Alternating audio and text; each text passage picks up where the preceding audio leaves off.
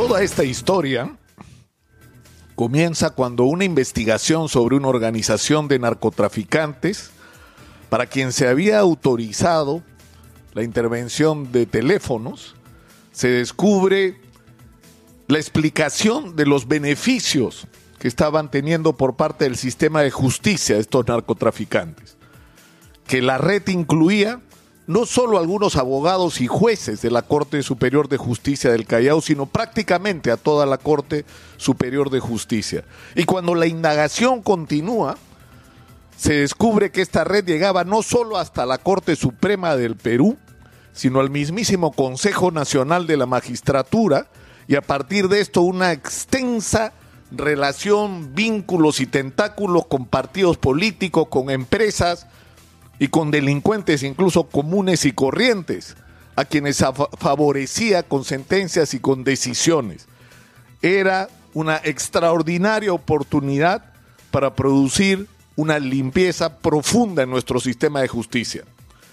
Pero según lo que ha revelado Ricardo Uceda en los últimos días, el periodista Ricardo Uceda, esta información que debió ser manejada con la mayor reserva por el Ministerio Público para saber todo lo que había que saber y que cayera todo el que tuviera que caer, fue utilizada políticamente para direccionar la información, para dañar a enemigos políticos, para dosificar la información que se nos iba dando con objetivos políticos y se pervirtió completamente el sentido de esta investigación que era desmantelar la más grande red de corrupción y de tráfico de influencias que se había descubierto hasta hoy en el sistema de justicia peruano. Por fin teníamos la prueba. El hecho de que el presidente Vizcarra, él mismo, haya reconocido que se reunió con Sandra Castro, su vecina, dicho sea de paso, de lo que nos acabamos de enterar, y Rocío Sánchez, dos de las fiscales encargadas del caso, y encima se reúnen con el mayor Manuel Arellanos ¿Y quién es el mayor Manuel Arellanos? El que tiene que chequear las interceptaciones. Es decir, el presidente de la República, las fiscales y el chuponeador.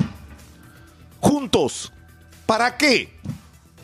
¿Para qué? ¿Cuál era el objeto de la reunión? Que necesito recursos, hay canales para eso. Que necesito apoyo, por supuesto que hay canales para eso también. Cualquier canal menos ese. Porque lo que ha ocurrido en esa reunión es un delito una conspiración, un manoseo de una investigación.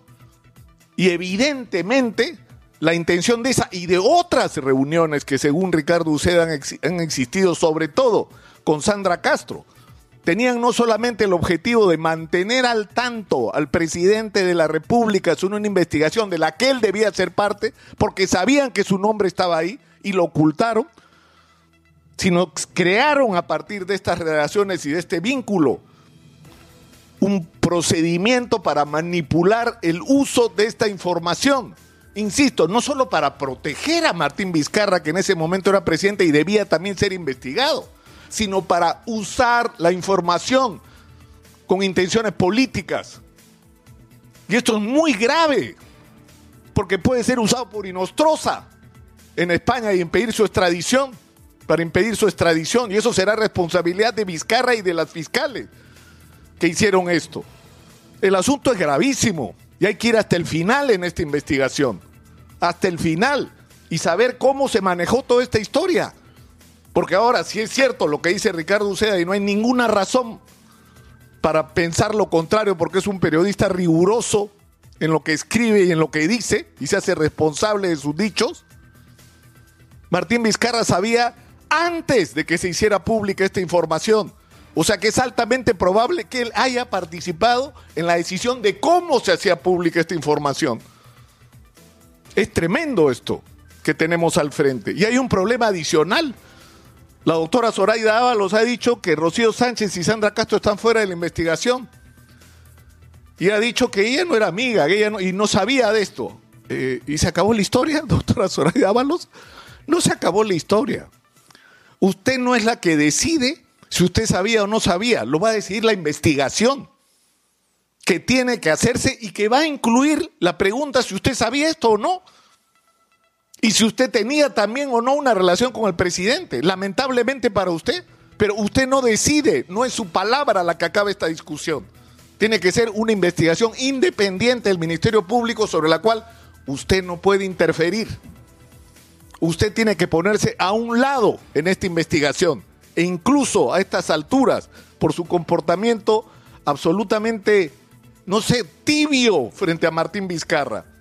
El escándalo de las vacunas, el vacunagate, doctor Ábalos, no implica a Martín Vizcarra en, un, en, el aprovechamiento indebido del cargo. No, señora. Se estaban negociando vacunas con un laboratorio que le entregaba vacunas, entre otros al presidente, a los ministros, a los viceministros. ¿Cómo se llama eso?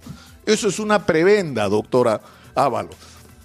Eso es una coima bajo la forma de una vacuna. Eso es corrupción, doctor Ábalos, y eso tiene penas gravísimas. Pero usted no está acusando por eso a Martín Vizcarra. ¿Por qué?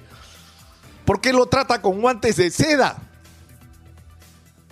Probablemente usted no solamente tenga que reflexionar sobre cómo se va a apartar de este proceso de investigación, sino que se tiene que discutir si usted debería ser siendo fiscal de la nación o no.